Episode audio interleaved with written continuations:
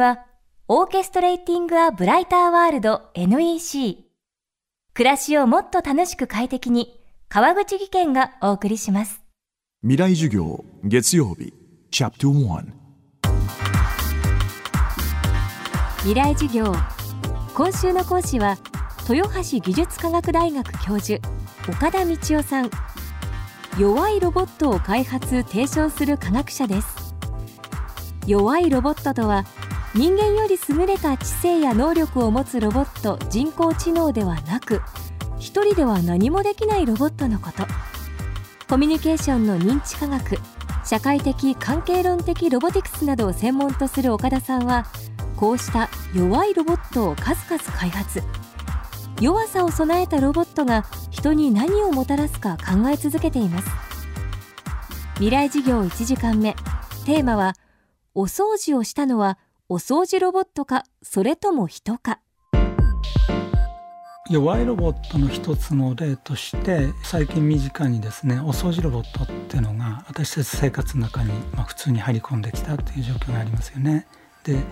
そのお掃除ロボットっていうのは一人で、え勝手にお掃除をしてくれてとっても便利なものなんですけども実際にそのお掃除ロボットと一緒に生活をしてみると、まあ、いくつかそのロボットのえーと、弱さも分かってくる例えば部屋の隅にあるコードに巻きついて立ち往生してしまうことがあったりあるいはその椅子の中の足の中に入り込んで、えーと、袋小路になってなかなか出られないような状況になったりでも僕らのために一生懸命働いてるようなそういう海外さをその動きの中で作り出してるっていうのは面白いなってことなんですね。で、まあ、僕らがそういうだんだんそのロボットの弱さに気づいてくるとどうするかっていうとそのスイッチを入れる前に部屋のコードをちょっと片付けてあげたりあるいは椅子をですね並べ直してあげるってことを、まあ、自然にやってるわけですね。でよくよく考えてみると結果として部屋は非常にこう綺麗になってるじゃあこの部屋を片付けたのは誰なんだろうって考えてみると私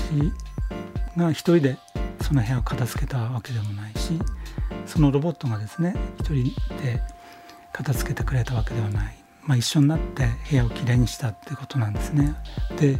これまでその部屋のそのケーブルに巻きついて、えー、立ち往生してしまうギブアップしてしまうっていうのは従来のその家電製品とか機械ということで考えると、まあ、欠点であるとか欠陥の一つに過ぎなかったんですけどもまあ、そういう弱さがですね我々の手助けを上手に引き出したりそのお掃除に参加するような余地を与えてくれたっていうことなんですね。で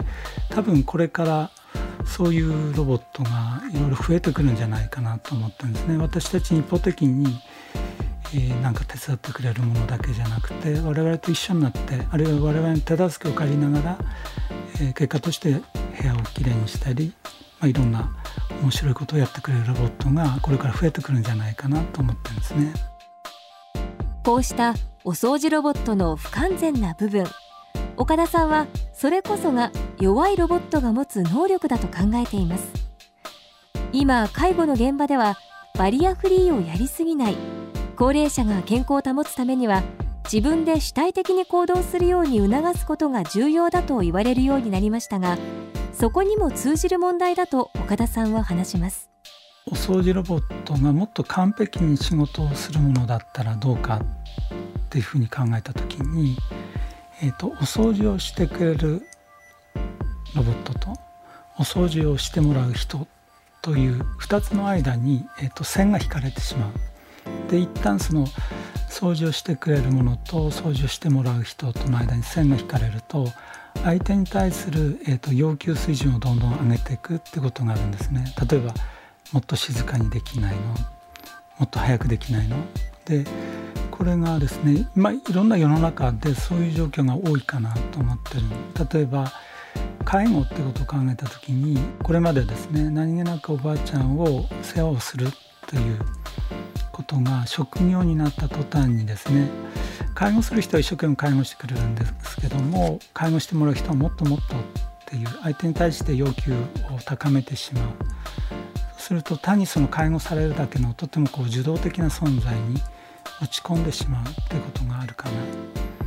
まあ、今までのですね強いタイプのロボットっていうのは人に対してなんか一方的にこうサービスを提供するっていうことが考えられがちなんですけどもそうすると人はどうなっちゃうかっていうと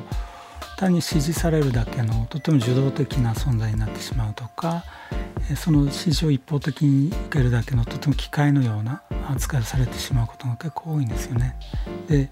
反対にそのロボット側を弱くしてあげると弱いロボットが人のその主体性だとか工夫だとか優しさを引き出して一緒になってもっと価値あることを生み出すことができれば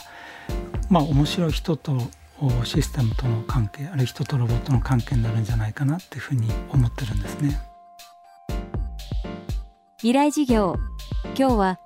掃除をしたのはお掃除ロボットかそれとも人かをテーマにお送りしました。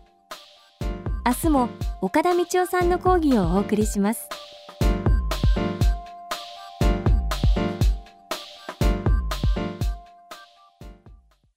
川口技研。階段での転落。大きな怪我につながるので怖いですよね。足元の見分けにくい階段でもコントラストでくっきり。白いスベラーズが登場しました。皆様の暮らしをもっと楽しく快適に。川口技研のスベラーズです。